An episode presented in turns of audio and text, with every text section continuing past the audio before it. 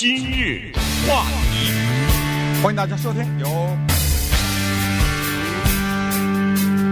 欢迎大家收听由高宁和钟讯主持的今日话题。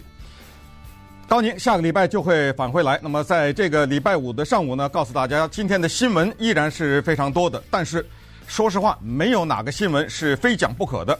尤其是在经过了一个礼拜以后，哈，跟着各种各样的新闻在一起是，呃，折腾啊，折腾了以后呢，更想在礼拜五的时候轻松一下。我相信我们的广大的听众朋友也跟我是有同感的。尤其是现在又马上要开始一个长周末，所以我毅然的决定在这个礼拜五的上午呢，跟大家风花雪月一下。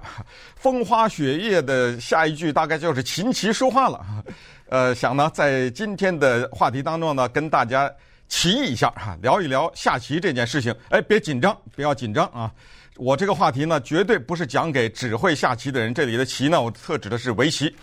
呃，我不是讲给只会下围棋的人，而且不但不是这样，而且我还是决定这个呢是特定的听众。我假想为我们的听众是完全不懂得下围棋的人啊。我在这个基础上来跟大家聊这样的一个话题。当然了。这么一说，好像想显得我是一个围棋高手啊。那在这里呢，也特别的郑重的向我们洛杉矶、纽约，我们的下棋的这些高段的这些孩子们，还有这些老师们和这个下棋很有成就的这些人呢，请你们原谅我啊，我的棋的水平是很低的。我可以成为一个呃棋的水平很高的棋手。条件是我得有时间，因为我对围棋的理解，我相信是非常成熟的。但是我所没有的是时间，所以我是一个低段棋手。但是呢，同时也请你们给我鼓励一下，因为我曾经在这个节目上，在过去、在现在，并且在以后呢，将会不遗余力的来推广。这项伟大的围棋艺术哈，所以呢，呃，也请大家呢陪伴着我，在这个礼拜五的早晨呢，我们一起来聊一聊围棋这件事情。那当然有人说这是怎么回事？这是这是从何说起啊？对，对某一些人来说呢，或者甚至可以说对多数人来说都没有关注，这个是一个现在的很大的一条新闻，所以这还是跟新闻是有关系的哈。呃，说实话，能够让今日话题这样的一个节目很奢侈的让我去谈下棋，这个机会很少。二十多年来，可能也就是二零一六年的时候，因为人机大战，机器胜了人，那次给了我们一点机会，以后可能也就没有什么太多的机会了哈。因为现在呢是第二次的人机大战，那么这一次的人机大战呢，告诉大家一点意义也没有啊，所以并不是什么很大的新闻。二零一六年新闻非常的多，大大小小很多的事情，但是对我个人来说，有一个事情冲击特别大，就是人机大战的时候呢，世界顶级围棋手到最后呢输给了电脑。呃，这个事情因为它来得太突然，不是对我，而是对整个的围棋界来得太突然，发生的太迅猛，让真的是让我们猝不及防。所以这个事情对我是很大的一个震动。但是大家不关心围棋的人所不知道的是。在那一次名为 AlphaGo，这是 Google 它下面的一个 DeepMind 它所研发的一个围棋软体，它击败了韩国的超一流棋手李世石以后呢，它化名 Master，化名名人或者叫做大师。呃，为什么这个 Master 这个词有两个翻译？等会儿再跟大家讲。它化名这个，在国际的围棋的网站上面豪取六十连胜。这个六十连胜不是胜的钟讯这样的人。他这个六十连胜，胜的全是当今世界中日韩能够讲出来的最顶尖的棋手，全都是曾经得过一次或者多次世界冠军的人。即使没有得过世界冠军，在自己的国家和在区域的比赛当中，也是多次的囊取这种头等奖的这些人，六十连胜，Master。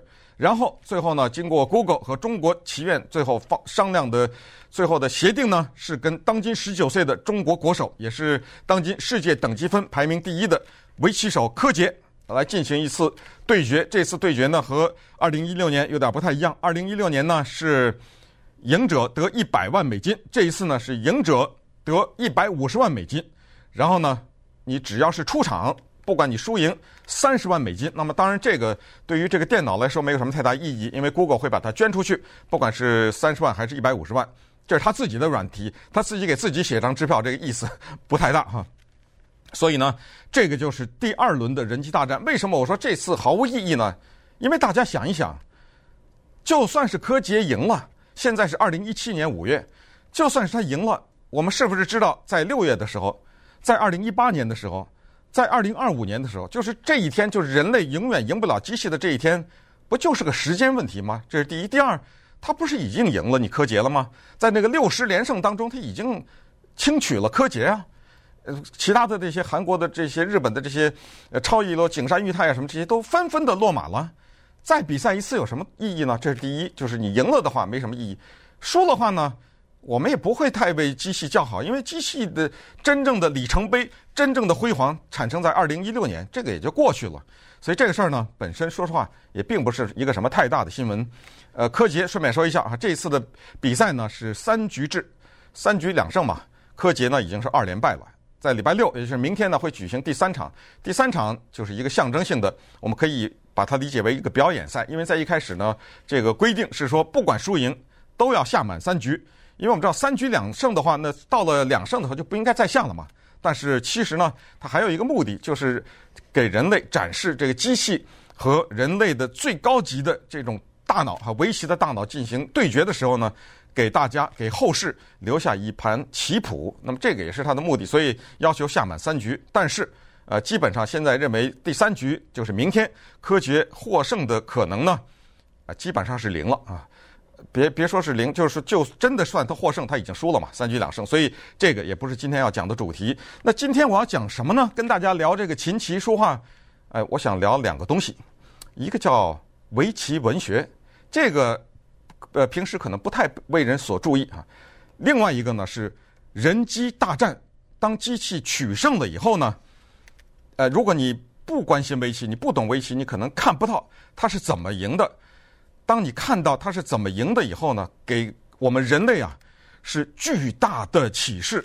这个启示呢，如果你坚持能够听完今天的节目的话，我会在最后告诉你，这个启示它远远超出那个围棋盘上的空间，那个三百六十一个交叉点，那个黑子和白子。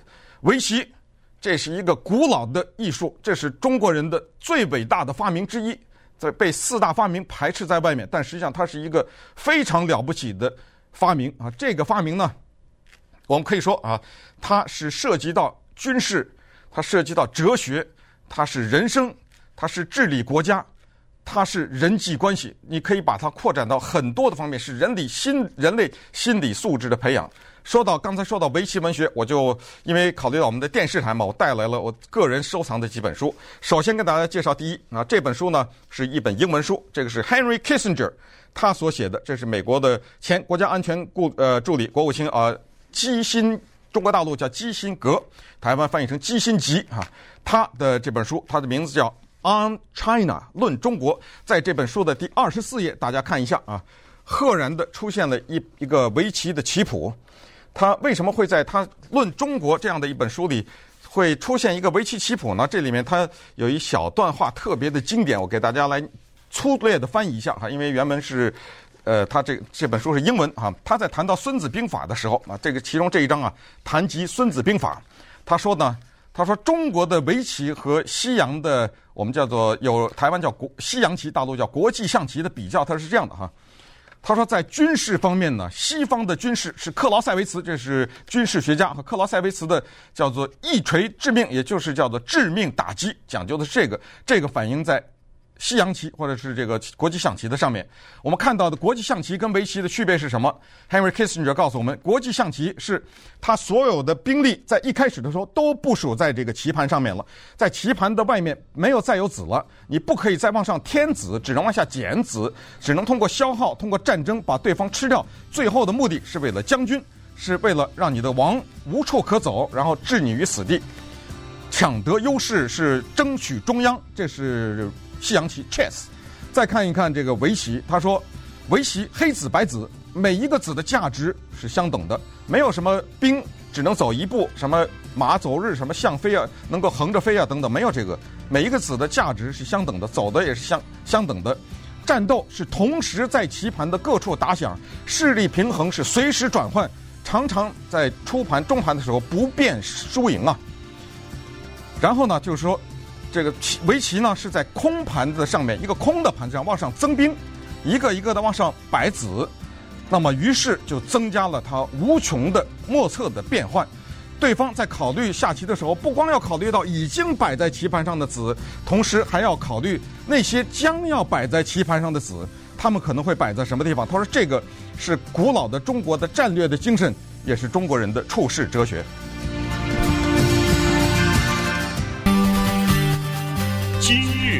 话题，欢迎大家继续收听今日话题。再次告诉大家，你不需要会下围棋，绝对能够听懂今天的节目。因为在过去的这两千多年里面呢，围棋啊这一个特殊的艺术啊，这个特殊的技艺呢，已经被人类。研究到了极致啊，每一个角落的变化，每一个边上的变化，在中府的每一场战斗都有记录。这种记录就叫围棋棋谱。这样的话，我们可以看到百年多前以前，数百年以前，古人是怎么下棋的，然后一步一步的在提高，一步一步的在研究。在这个过程当中呢，可以说是高手林立，是名家辈出啊。呃，这些人呢，在围棋界里面是如雷贯耳，但是出了这个。围棋界呢，那是无人所知哈，所以今天呢，特别的利用这个节目给大家介绍一个不太被人注意的文学的角落，叫做围棋文学，或者叫文学围棋啊。呃，刚才呢，给大家介绍了 Henry Kissinger 的《On China》论中国啊，在这个书当中呢，不时的他会提到这项古老的技艺啊，对中国人的思维以及战略的影响，甚至是哲学思想的影响。这本书叫做《天生奇才》。这个书的是记录记录了台湾棋手张许在日本的围棋生涯。那张许呢，在日本有过辉煌。最近当然他的棋力呃大概有点不支哈，因为他的最棒的那个年代过去了。但是这一位台湾的神童，他在三岁的时候开始学习呃那个叫什么桥牌。他三岁的时候跟他家里打桥牌，打到六岁，而且打到那个非常精湛的这个地步。在上小学二年的时候。小学二年级的时候，把学校图书馆里的书全部读完。后来家里面决定把他送到日本去学习围棋。那么后来在 日本呢，他打出了一片天地哈，然后囊括日本诸多的重大的围棋比赛的冠军。呃，一时之间呢，没有人能够赢他。所以张许，这是关于他的书。这本呢叫做《天涯棋客》啊。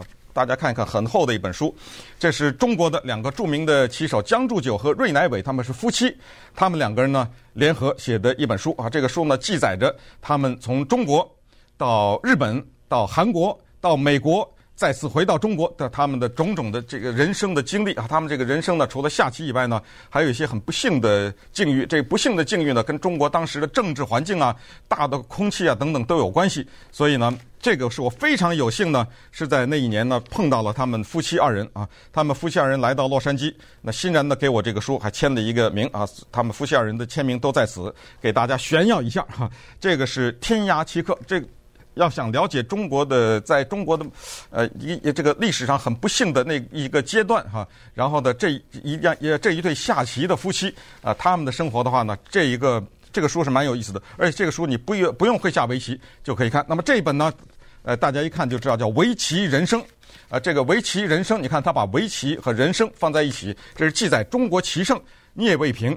他的围棋的故事啊，他是从就是讲他怎么从小的时候长大，然后后来下放到了跟着呃这个作为知识青年下到北大荒，然后最后呢，这样一个带着北大荒气息的中国青年啊，在文化大革命的这种迫害之下啊，他包括他家里人呐等等，他呢居然在一九七年七十年代初到了日本，造成了一种黑旋风啊，在日本呢横扫了一些日本的当时所谓的叫超一流棋手。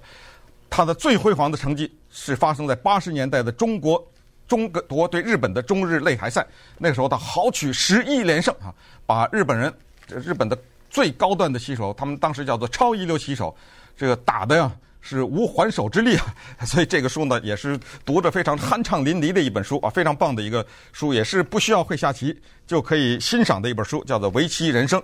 这个呢叫做这本书叫做《平常心》。啊，平常心呢？这个记载的是谁呢？记载的是林海峰。啊，林海峰呢是台湾的国手，后来也是啊，在小小的年纪呢被家里送到日本，在就跟现在的小留学生一样啊。到了日本以后呢，住在人家家里面，开始了自己一个童年啊，一个孤独的围棋人生。因为那时候呢，不像现在那什么打这个 Skype 呀，跟家里时常联系啊，打电话呀什么。那个时候不是一个孩子还远离家乡，在一个骑士的家里面，他去学习下棋。但是他在这个，他又是天才嘛，是神童，在他的努力之下呢。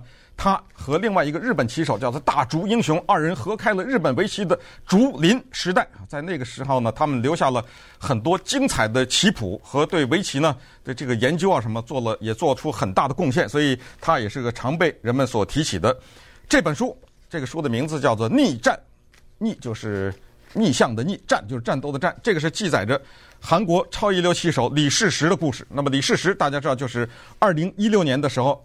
在人机大战当中，他居然赢了机器一盘，尽管最后的总的比分是输了，但是呢，四四比一输掉了，但是他居然赢了为呃这个机器一盘。啊，这个呢就是讲的李世石的故事。啊，在他上中学的时候呢，他父亲去世了。啊，这个事呃事情对于这个来自于韩国飞禽岛的这个少年影响非常的大，因为他的围棋的启蒙老师是他的父亲。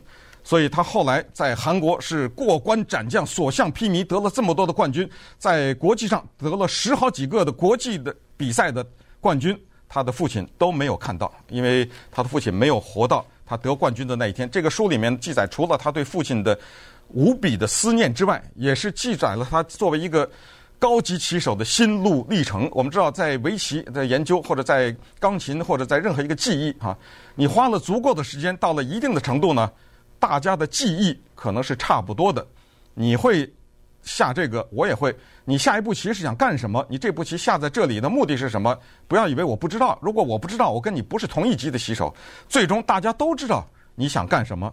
那么最后拼的是什么？拼的是心理。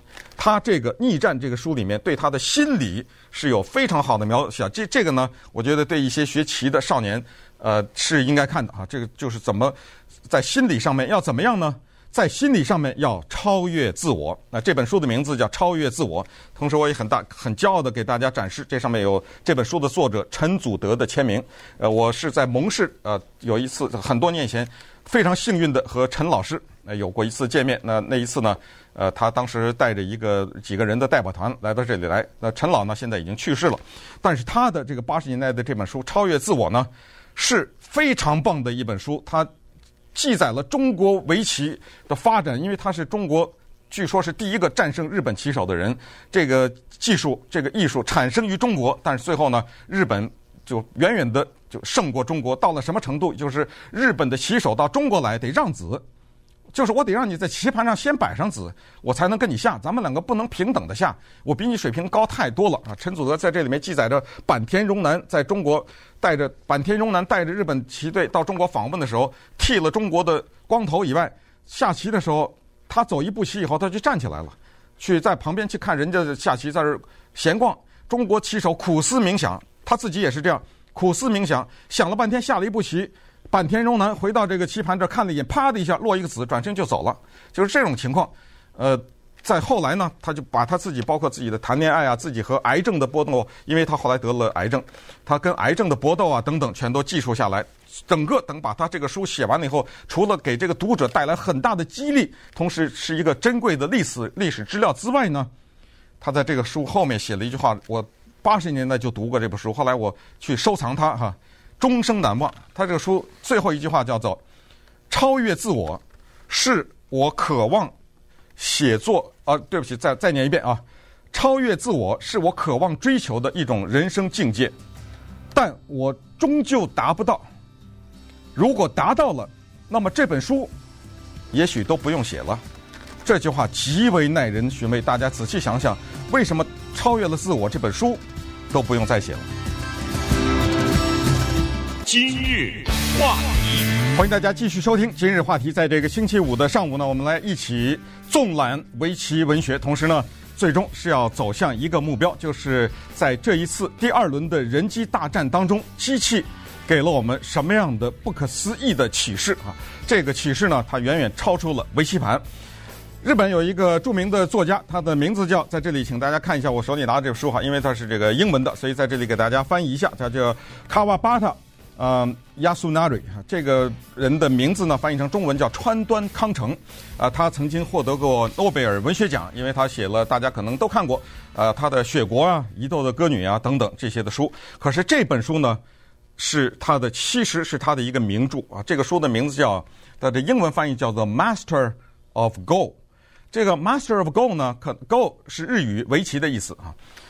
这 Master of Go 可能大家一想哦，这不就是围棋大师的意思吗？其实不是啊，这就是为什么我在一开始的时候讲这个谷歌他所研究的这个 AlphaGo 这个围棋的软体，后来在横扫世界高手的时候，他改名 Master，有两个翻译，呃，多数的人翻译成大师，但是我认为可能应该翻译成名人，因为 Master of Go 啊，Master 呢，在这是日本棋战的一个头衔，叫名人，所以这本书呢，这是一个纪实文学，也就是说它有。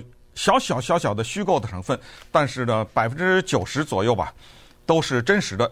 所以这虚构文学啊，这个书的名字叫《名人》，翻译成中文叫“名人”，这不是一个有名的人的意思，这是一个棋战的头衔啊。所以，嗯，比如说现在很多棋战，就比如奥林匹克冠军啊，他这个呢叫做名人。所以，当你获得了这个棋战冠军的时候，你的名字前面就给加上一个“名人”。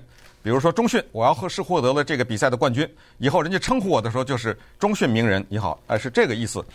呃，这个川端康成的这一本书呢，是写在他获诺贝尔文学奖之前。这个名人呢，特别棒的一本书啊，他记载了呢日本历围棋史上的一个了不起的一个人，叫本因坊秀哉，讲了他呢在退休隐退之后呢，最后的一盘棋是一九三八年，这是真人真事。向他挑战的，向老一代围棋棋手挑战的，和吴清源一起研究新布局的，是日本棋手木谷实。木谷实在这个书里面呢，被他的名字被改成大竹了啊，就是木谷实的名字没用真名，但是秀哉的名字是真名，是讲的那一盘棋的故事。哇，这一盘棋下了好几个月哈，这一盘棋，呃，在下的过程当中呢，作为记者的川端康成全程跟踪，然后呢，他记录记录下来以后呢。用日本文学惯有的那种淡淡的文笔呢，就写了这本书，记载那一盘棋。这个书当中呢，很多的是看起来像是给报纸写的报道啊。呃，先生怎么样？呃，今天下了第几手？看起来好像是这个样子，但是在你冷不防的时候呢，他就会写出一些这样的句子啊。这也这是由于是英文，所以我在这粗粗的给大家翻译一下哈。你比如说这样，他在写着写着的时候呢，在描述这个很日常的时候，突然来一句。当他，他就是秀哉啊。当他在棋盘前面坐下来的时候，他的身上好像散发出一种淡淡的香味，让他身边的空气清凉下来，给人一种干净的感觉。哇，这种描写对于一个棋士，顺便说下，秀哉他是一个身材极为矮小的人啊，但是呢，他坐在棋盘的旁边的时候，居然会散发出这种能量。再看他这一句话啊，在这个书的当中第十三篇的时候，第十三章的时候写到，在竞技比赛的世界里，那么这样的话，这个竞技比赛一定是超出围棋了，体育啊，呃这个篮球啊，田径随便都算哈。在竞技比赛的世界里，观看者总是希望塑造出超出实际能力的英雄。这句话耐人寻味啊，仔细品味一下。两个实力相当的人较量会让人感到兴奋，但是。我们真正希望看到的是一个无敌于天下者。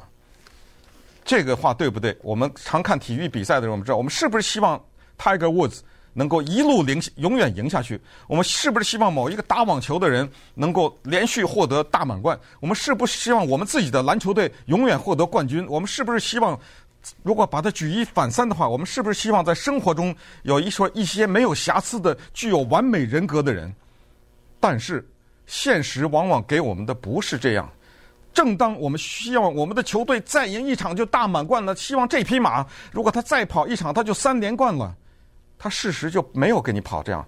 但是在人类的整漫长的进程过程，也有完美的人格，也有无懈可击的人，或者是我们把很多的这种优点附在一个人的身上，不算。这个伟大的宗教领袖，呃，像什么耶稣啊，或者是佛陀啊这样的人不算，咱们就看看凡人当中的，像什么华盛顿呐、林肯呐、孔子啊等等，就是这些人都被我们赋予了很多的人格上面的，就添上了很多的完美的色彩。所以这就是从就是从这个淡淡的一本小书哈，它的这种描写呢，就字里行间它就会扔出一些这个东西来。那么刚才说到吴清源呢，就无论如何介绍一下这本书啊，这本书的名字叫《中的精神》，中就是中国的中啊，中间的中，中庸的中，啊，这个书呢是呃自传体，就讲了他小时候怎么长大呀，后来到日本。那我们吴清源呢，那当时他已经在去年还是前年吧去世了哈，一百岁，啊，他呢。他在围棋的影响，这句话是，呃，应该是完全不过分的。说这句话，就是他在这个围棋上面的影响呢，在整个的这个领域当中，再没有第二个人比他的影响更大了哈。在日本，他有着辉煌的战绩。那么在这本书的第三十页上，他这么写了一句话，他说，这句话非常有非常棒哈。他说，从拿起棋子开始的八十年来，下棋下了八十年哈。我从来不把围棋当作胜负来考虑，无论输赢，只要下出了最善的一手，那就是成功的一局。这句话不够我们想三个月吗？我们有的时候，不管是下棋还是人生的其他的任何的时候，我们不是太在乎输赢了吗？我们不是太计较一些得失了吗？大师等他作为大师的时候，他回忆，他居然。告诉我们，他之所以能够成为大师，他之所以能够在日本这么多的，他一个中国人，在小的时候十几岁到日本，又是这个接下来又发生了中日战争，他在那个年代他是生存下来，而且把日本的所有的高手，注意是所有的高手，无一例外，一一斩于马下。他的成功居然是他在八十多年以前就已经意识到，下棋这个东西别在乎胜负，真正的敌人是你自己。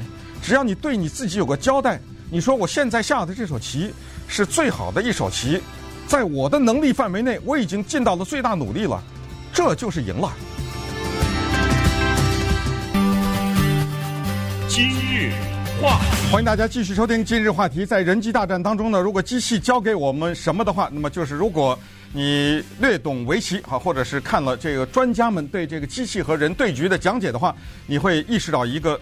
了不起的一个问题，或者是得到一个重大的启发，那就是人类呢，在自己研究的各种各样的技艺当中，咱们就拿围棋来举例呢，常常是作茧自缚。这句话是什么意思呢？也就是在下棋的时候，这个机器它居然能下出人类永远不可能下出来的棋，也就是到现在人类的高手能够发展到现在，全世界的高手集中在一起，没有一个人说我要下棋我会下在这个位置。这是第一，第二，他居然能下出在围棋上，在小的时候，他们学棋的时候，在他们的教科书上，在他们的学院这个棋院里面，在他们的老师里面说，绝对不能下在这里这个棋，但是这个电脑它就给你下了，而且它就赢了你。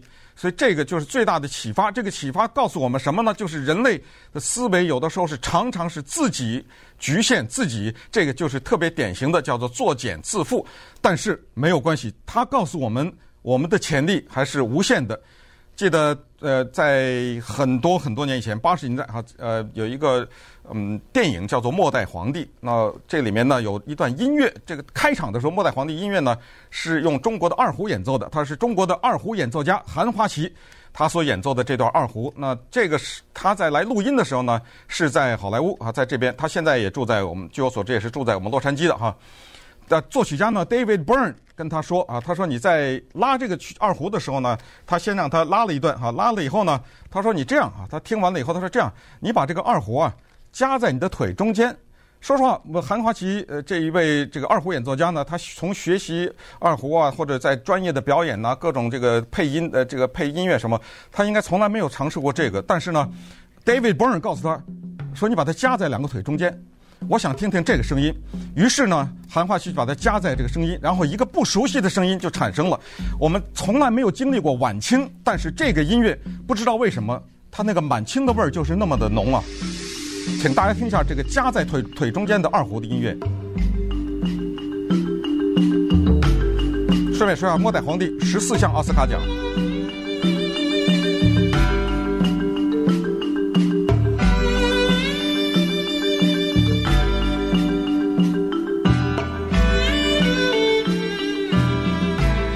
一开始，很多人不知道这是什么乐器，中提琴，呃，大提琴，呃，不对，呃，这个没无法定位这件乐器。二胡的历史我不知道有多久，应该有上千年吧。有人没人想过把它夹在两个腿中间会产生出这个声音呢？所以就是说，它并没有走到极致，说不定以后还会产产生出另外新的声音来。当这个，我不想再花更多的时间去说别的，咱们就说人类自己，咱们不说机器。当这个杜尚他把那个小便桶摆小便池摆在博物馆的时候，有谁会想到这个会掀起一场美术的革命？当毕啊，Picasso 啊，或者像什么这个 Van Gogh 啊这些画家，把他们的画作呈现在世人面前的时候，有谁能想，这会能想到啊？那个或者说在多年以后，人们才意识到哦，原来画还可以这样画。还有比如说电影，这个当比如说这个爱森斯坦呃爱森斯坦或者是格里菲斯呃这些人，或者是威尔斯啊 w a r s o n Wells，当他们把他们的电影呈现给世人的时候，人们这个时候才以为才意识到哦。电影还可以这么拍呀？小说在 Virginia Woolf 或者是 H 呃这个 James Joyce 他们的意识流小说问世了以后，一开始被人们唾骂呀。美国甚至禁禁那个 James Joyce 的书，但是后来成为不朽的经典。一八二四年，一个耳朵已经聋了的艺术家，德国音乐家，他的名字叫贝多芬，啊，他写。第九交响乐的时候加入了合唱，那么当时呢，在世人一片就 一片反对啊！你这是大逆不道，怎么这交响乐怎么放合唱呢？他说：“你等一等，你等一等，等一等。”他耳朵听不见了。他说：“但是，请你们大家专心的听一下，祝大家有一个愉快的长周末。”